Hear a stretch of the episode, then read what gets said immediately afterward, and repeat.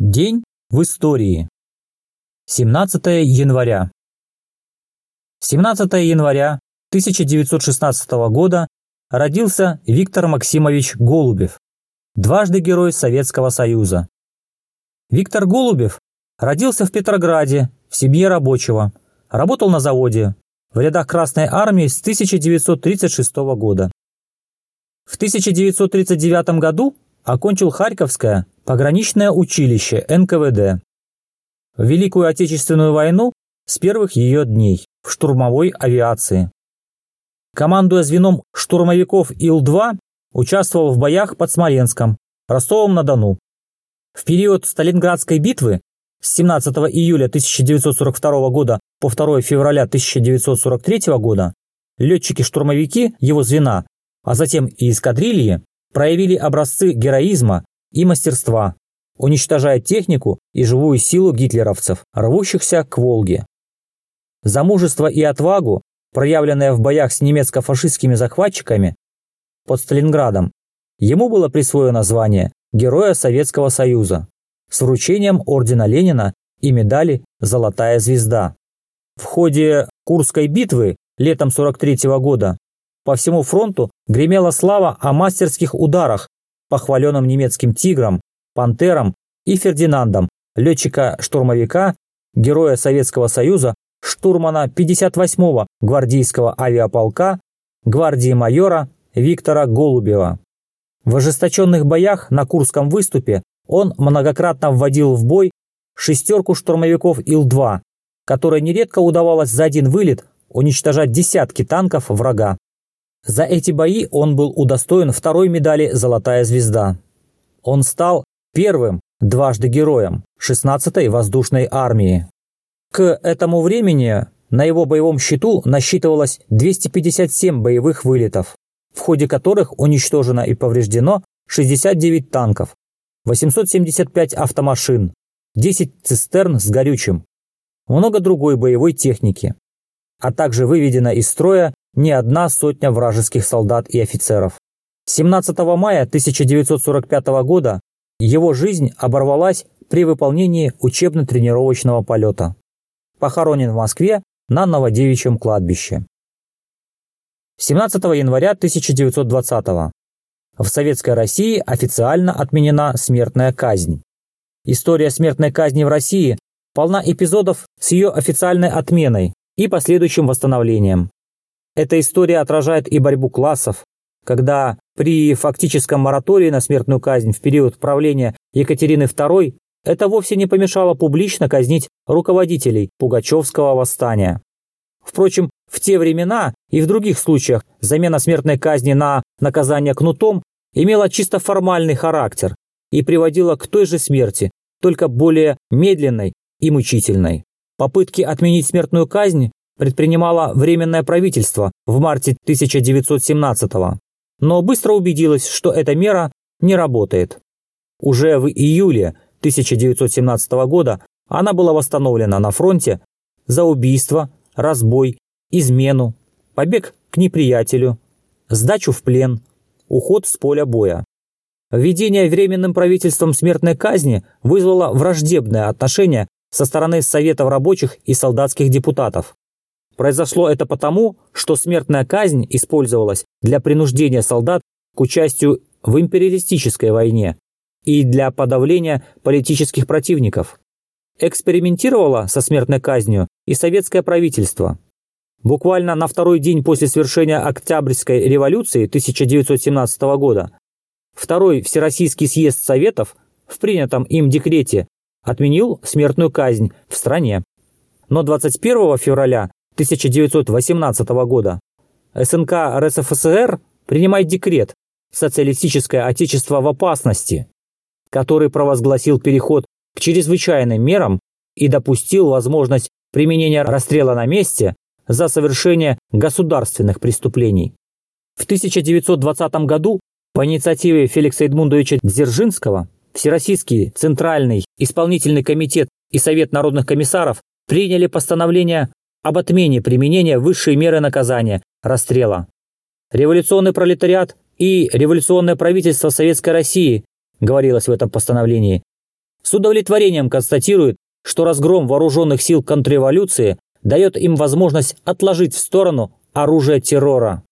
В процессе подготовки проекта Уголовного кодекса РСФСР 1922 года снова возник вопрос о смертной казни. Система наказания, предусмотренная Уголовным кодексом РСФСР 1922 года, не включала смертную казнь. Норма о смертной казни в виде расстрела была помещена в отдельной статье. Право применения смертной казни предоставлялось только военным трибуналам. Обычные суды не могли назначать эту меру наказания. В дальнейшем статья о смертной казни была дополнена. Она не могла применяться к лицам, не достигшим 18-летнего возраста, и к женщинам, находящимся в состоянии беременности. Всего по Уголовному кодексу 1922 года смертная казнь, как правило, в качестве альтернативной санкции устанавливалась по 28 составам преступления.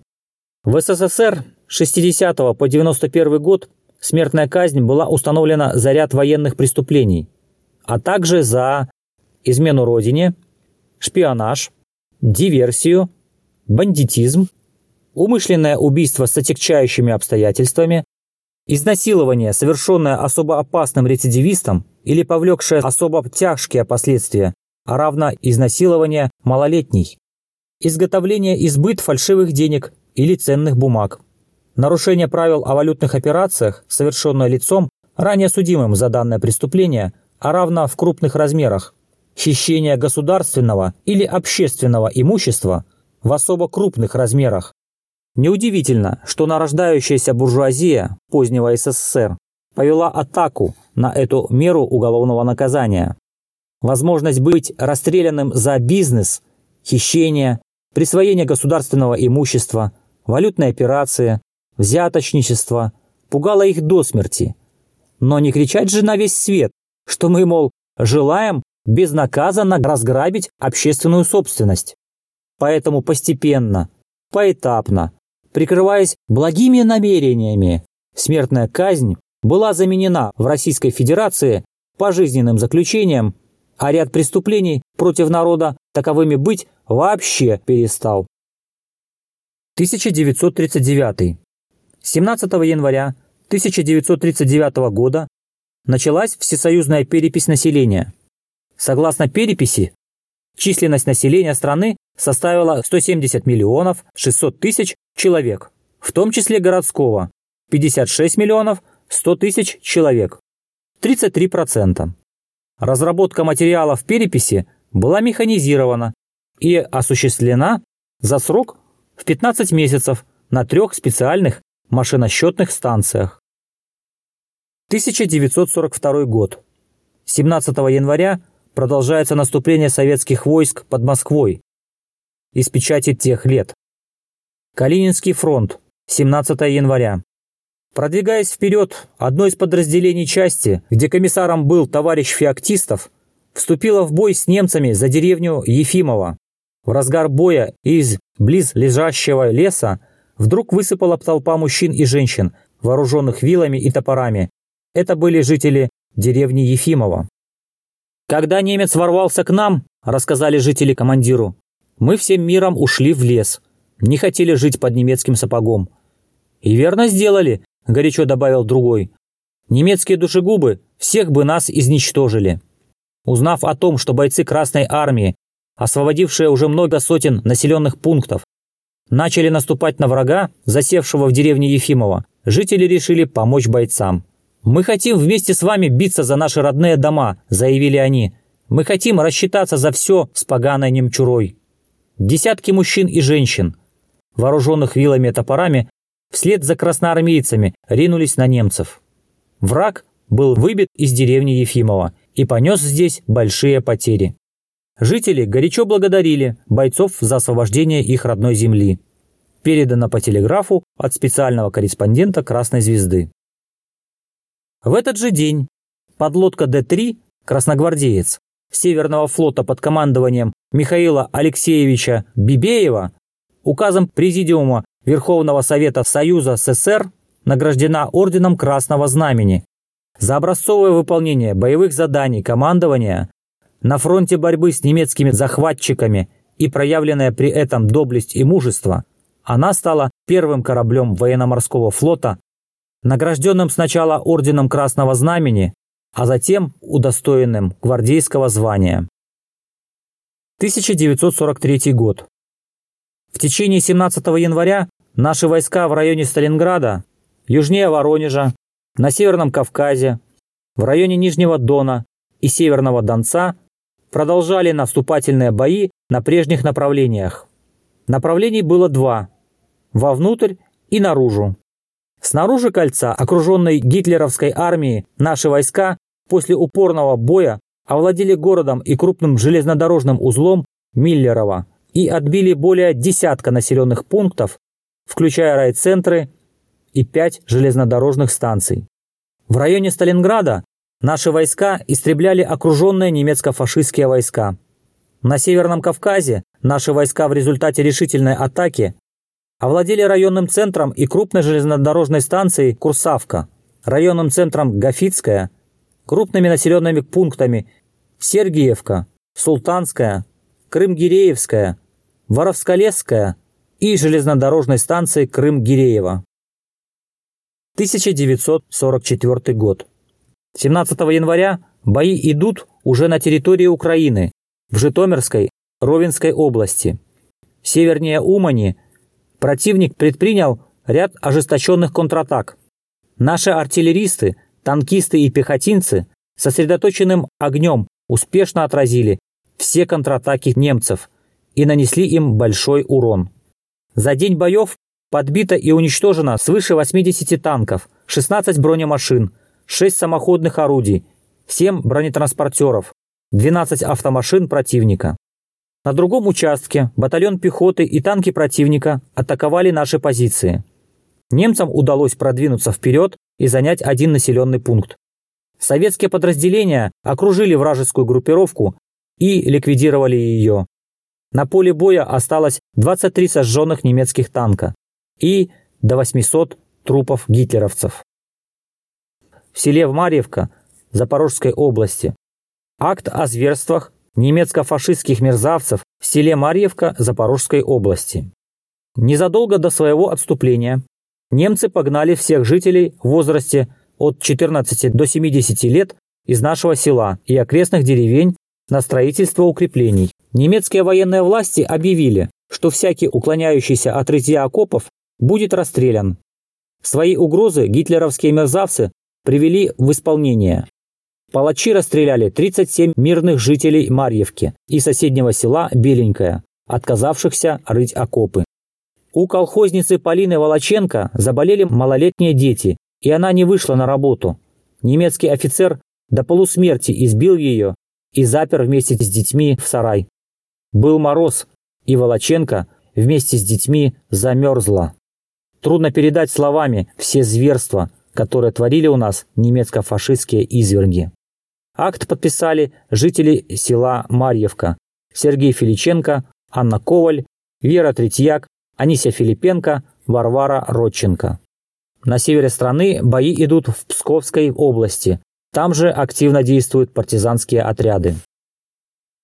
1945 год. 17 января войска Первого Белорусского фронта заняли город Жерардув, перерезали дорогу на Сухачев, форсировали Вислу севернее Варшавы, путем комбинированного удара с севера, запада и юга овладели столицей союзной нам Польши, городом Варшава, важнейшим стратегическим узлом обороны немцев на реке Висла. 1946. 17 января 1946 года Через год после освобождения Кореи от ига японских империалистов Ким был основан Союз демократической молодежи КНДР. 1947. 17 января 1947 года «Правда» опубликовала следующее сообщение военной коллегии Верховного суда СССР. Военная коллегия Верховного суда СССР рассмотрела дело по обвинению арестованных агентов германской разведки, главарей вооруженных белогвардейских частей в период гражданской войны, атамана Краснова П.Н., генерал-лейтенанта Белой армии Шкуро, командира дикой дивизии генерал-майора Белой армии князя Султан-Гирей Клыч, генерал-майора Белой армии Краснова С.Н. и генерал-майора Белой армии Доманова, а также генерала германской армии эсэсовца фон Панвиц Гельмута. В том, что по заданию германской разведки они в период Отечественной войны вели посредством сформированных ими белогвардейских отрядов вооруженную борьбу против Советского Союза и проводили активную шпионско-диверсионную и террористическую деятельность против СССР. Все обвиняемые признали себя виновными в предъявленных им обвинениях. В соответствии с пунктом 1 Указа Президиума Верховного Совета СССР от 19 апреля 1943 года военная коллегия Верховного Суда СССР приговорила обвиняемых Краснова П.Н., Шкуро Султан-Гирей, Краснова С.Н., Доманова и фон Панвиц к смертной казни через повешение. Приговор приведен в исполнение. 17 января 1960 года десантную баржу с четырьмя советскими бойцами унесло в Тихий океан. Четыре парня 49 суток мужественно боролись и со стихией, и с голодом, и с жаждой. Они не потеряли человеческого достоинства и победили. Вот имена героев. Анатолий Крючковский, 21 год. Филипп Поплавский, 20 лет. Иван Федотов, 20 лет. Асхат Зиганшин, 21 год. Спасла отважную четверку береговая охрана США. А об их Одиссее был поставлен художественный фильм, который так и называется «49 дней». Очень удивило цивилизованных американцев, что советские люди не поубивали и не съели друг друга, что очень точно характеризует разницу капиталистической и коммунистической идеологии и воспитания. 1961. 17 января 1961 года убит Патрис Лумумба, первый премьер-министр независимой республики Конго, ныне Демократическая республика Конго, национальный герой страны, основатель партии «Национальное движение Конго». В июне 1960 года Лумумба стал первым премьер-министром Конго после обретения независимости. Но Бельгия сохранила контроль над минеральными богатствами в Катанге, а видные чиновники администрации Эйзенхауэра финансовые интересы и связи в этой провинции. На церемонии по случаю Дня независимости Лумумба призвал народ к экономическому и политическому освобождению. Через 11 дней Катанга отделилась от страны. Вскоре Лумумба был смещен с должности при подстрекательстве США, а в январе 1961 года стал жертвой теракта. После нескольких лет гражданских конфликтов к власти пришел связанный с ЦРУ Мабуту, правивший страной более 30 лет и ставший мультимиллиардером.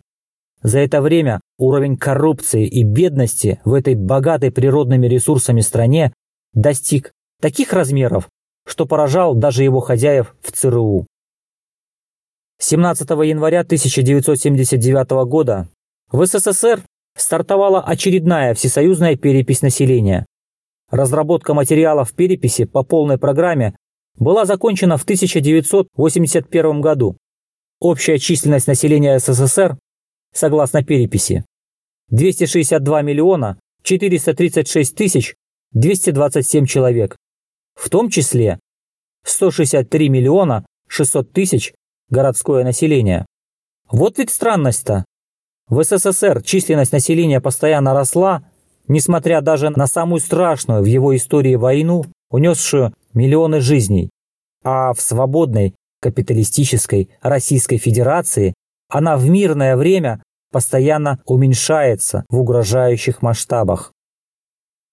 17 января 1991 года. Многонациональные силы, дислоцированные в зоне Персидского залива, начали операцию «Буря в пустыне». Поводом к этой операции которую предприняли военные более 30 стран против Ирака, стала агрессия Ирака против Кувейта. Надо быть очень наивным, чтобы думать, что войны при империализме ведутся за справедливость. Все последующие события убеждают нас в том, что главная цель империалистической войны всегда деньги. И миролюбивые цивилизованные страны охотно будут убивать за них всех, кто способен им помешать в священном деле наживы. Вот таким был день 17 января в истории.